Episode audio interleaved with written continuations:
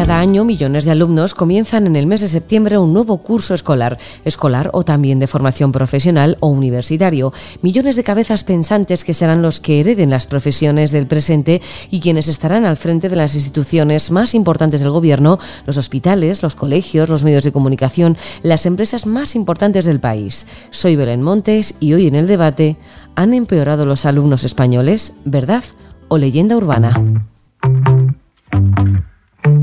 Hoy en el debate, el podcast diario del debate.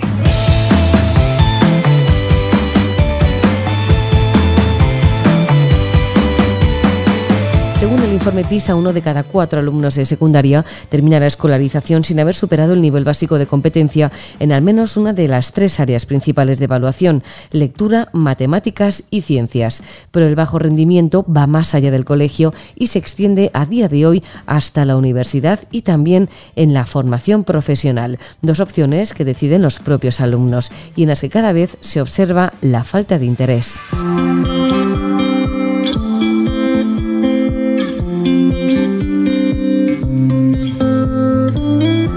Para intentar entender qué pasa con los alumnos desde el colegio, desde el instituto hasta la universidad o la formación profesional y en qué momento pierden esa ilusión o ese interés por aprender, vamos a charlar con varios profesores. En primer lugar, saludamos a Felipe González, que es profesor de formación profesional de los ciclos de sanidad, y vamos también a saludar a José María Legorburu, profesor de la asignatura de radio y podcast en la Universidad CEU San Pablo. Felipe, ¿qué tal? ¿Cómo estás? Muy bien, encantado de hablar con vosotros.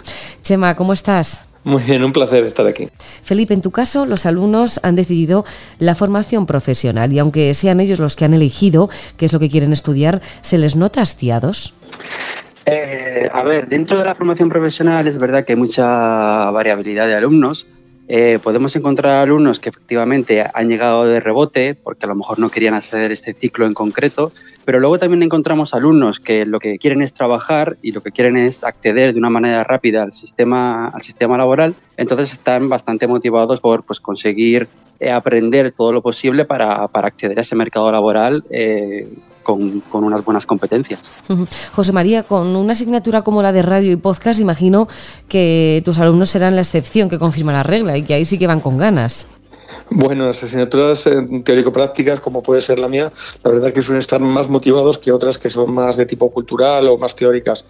Yo disfruto mucho con ellos, yo creo que ellos también disfrutan con la asignatura, desde luego cada uno tiene sus intereses, a algunos les parece mejor, otros les parece peor, pero fundamentalmente pienso que nos enfrentamos a una generación distinta que tiene inquietudes diferentes a las que teníamos nosotros cuando estudiábamos o a otras que ha habido entre medias, ¿no? porque yo terminé hace ya 30 años, y que hay que también observar cómo son para intentar bueno, pues enseñarles dentro de estas nuevas dinámicas que se están produciendo en los últimos tiempos.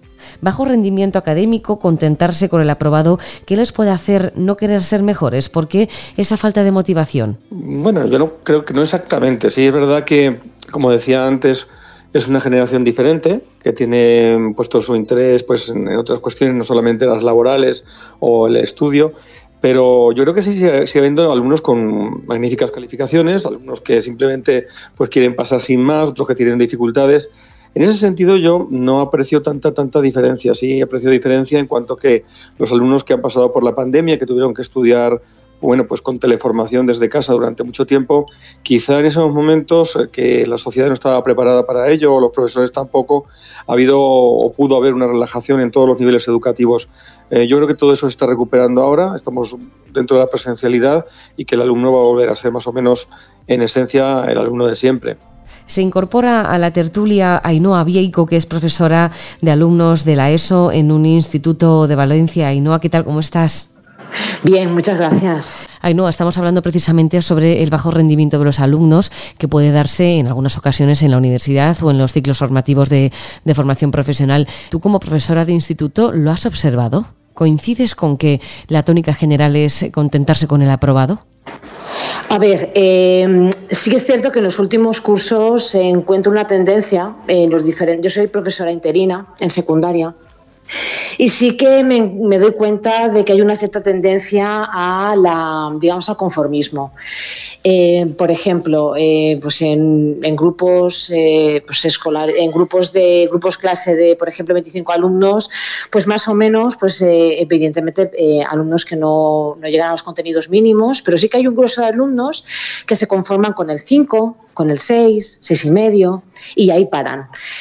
Em, lo, curioso de esto es que quizás otros, otros alumnos que sí que no se contentan con el 5 con el 6, y pues eh, por ejemplo, em, eh, pues consiguen eh, un, 8, por ejemplo, y para el profesor, pues a veces incluso pues consideramos que es, algo casi inaudito. Es lo que me está mm, la tónica un poco general.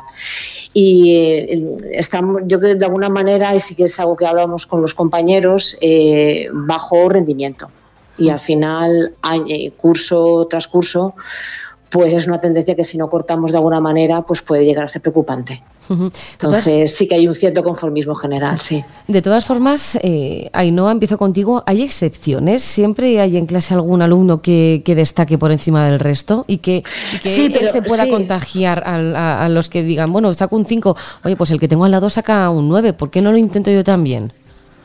A ver, por supuesto, con esto no quiero decir que no haya alumnos que estudien, que estén interesados. Lo que ocurre es que eh, yo, por desgraciadamente, somos menos. Pero, pero eh, por ejemplo, este, este curso sí que yo he contado con un, con un grupo, con un nivel de cuarto de la ESO, que era un grupo extremadamente motivado, eh, con notas que yo hasta la vista, hasta la fecha yo no había visto de una manera tan generalizada, que 17, 18 alumnos estuvieran, estuvieran todos, digamos, en el mismo barco de eh, seguir superándose y de seguir teniendo 9, 8, 10, es decir, de una manera, pero desgraciadamente eso, en mi caso, repito, eh, es algo que he visto de una manera muy excepcional.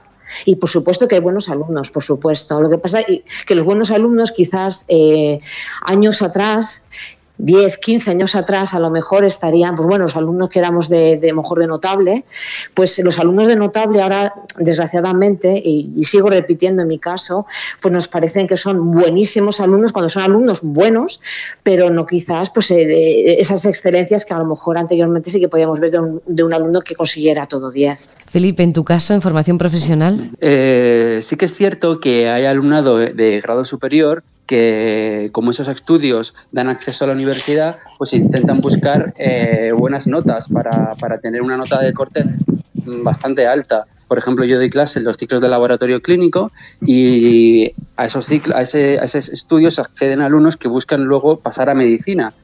Entonces eh, buscan el 10, pues buscan la máxima calificación. Se esfuerzan mucho, son muy competitivos entre ellos.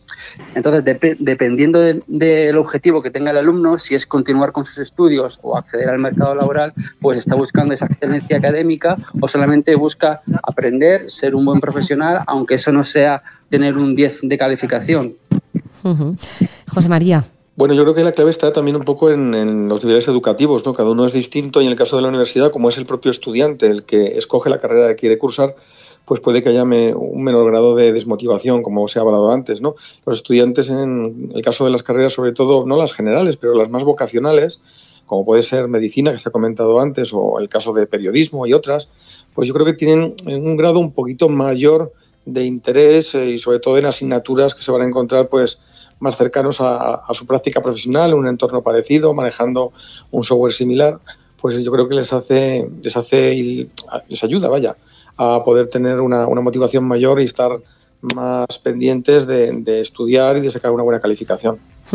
Y José María, las redes sociales les apasionan, pero ¿muestran interés por otro tipo de temas? En, la carrera de periodismo, por ejemplo, ¿se, ¿se interesan por la política, la economía, la historia, la ciencia?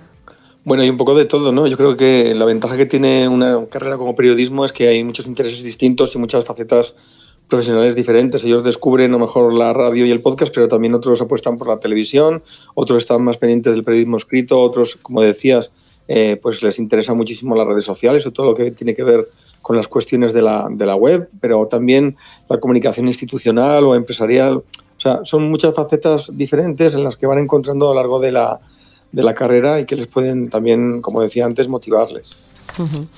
Pues José María Elgorburu, profesor de la asignatura Radio y Podcast en la Universidad CEU San Pablo, muchísimas gracias.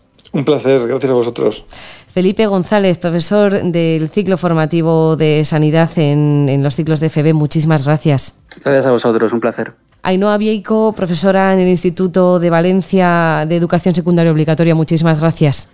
Gracias, Belén, muchísimas gracias a vosotros.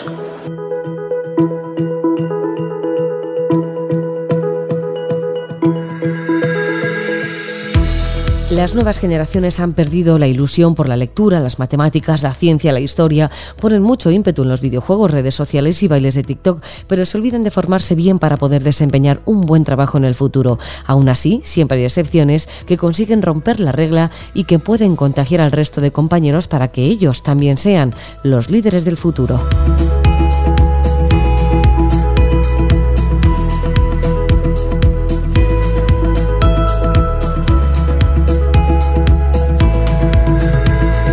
Puedes escuchar este podcast en eldebate.com y en las principales plataformas de audio. Recibe un saludo de quien te habla, Belén Montes. Gracias por estar al otro lado.